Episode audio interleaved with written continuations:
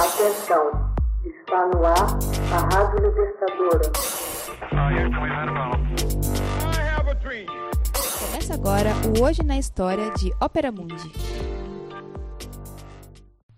Hoje na História. 22 de outubro de 1721. A exemplo de seu ancestral Ivan o Terrível, em 1480, Pedro I assume em 22 de outubro de 1721 o título de czar de toda a Rússia. Buscando se aproximar ao máximo das grandes potências ocidentais, ele iria ocidentalizar a Rússia. Passou a não querer mais ser chamado de czar, e sim de imperador. Todos os homens deveriam ter a sua barba cortada, e o uso do calendário cristão se tornaria obrigatório. A capital do país seria doravante localizada no porto de Petersburgo, à margem do rio Niva. A cidade se chamaria mais tarde São Petersburgo, cidade de São Pedro em alemão, como lembrança do homem que a fundou, o imperador Pedro I. Em 1914, por ocasião da Rússia entrar em guerra contra a Alemanha, a cidade russificaria seu nome, passando a se chamar Petrogrado. Em 1924, alguns dias após a morte de Lenin, essa mesma cidade assumiria o nome de Leningrado. Por fim, em 1991, um referendo popular decidiu pelo retorno à antiga denominação. Ao brincar num veleiro abandonado no lago Pleskov, o Czarovich Pedro fascinou-se pelas coisas do mar e pelo universo da mecânica. Não demorou a verificar que nascera no lugar errado, pois o seu império, ainda que imenso, quase que não tinha praias e nenhuma vocação para a indústria.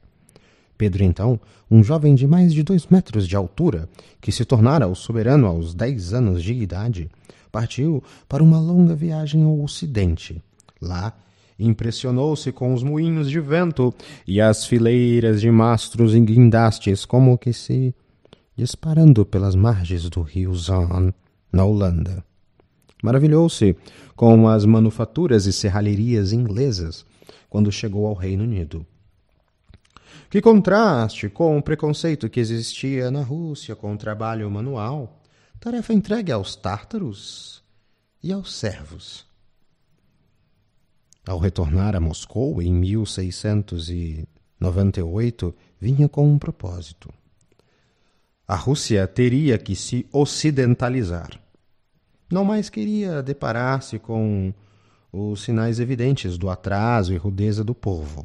Gente com pouca higiene, enfiada em camisolões e com aquelas barbas bíblicas que lhes chegavam à cintura.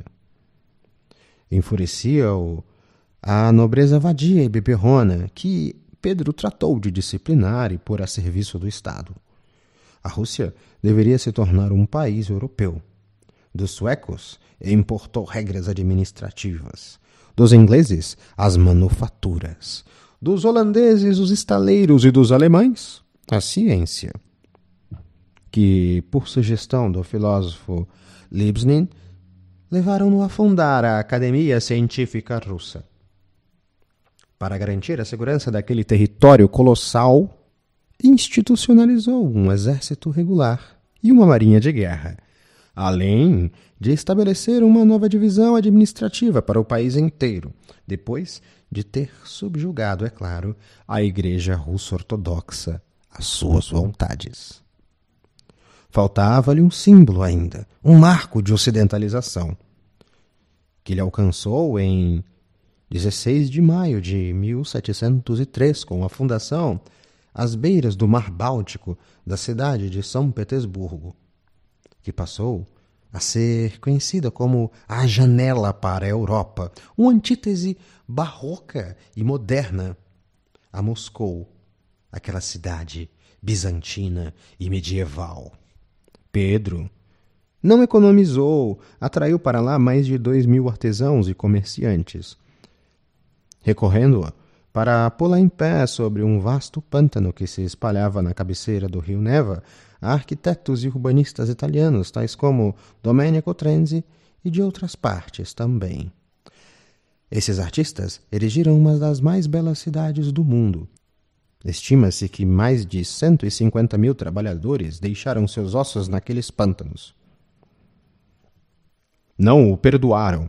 Pedro despertou contra si forças primitivíssimas simbolizadas pelos Skopetskes, ou Santos Eunucos, uma seita de fanáticos que pregavam uma vida próxima ao Evangelho e consideravam Pedro o Anticristo.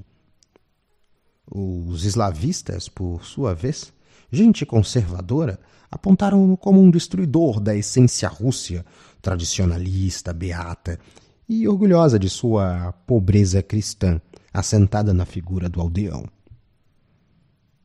Em São Petersburgo, lá, à beira do rio Neva, se encontra a estátua de Pedro, o cavaleiro de bronze, em que se vê na mão direita estendida um aceno para o Ocidente.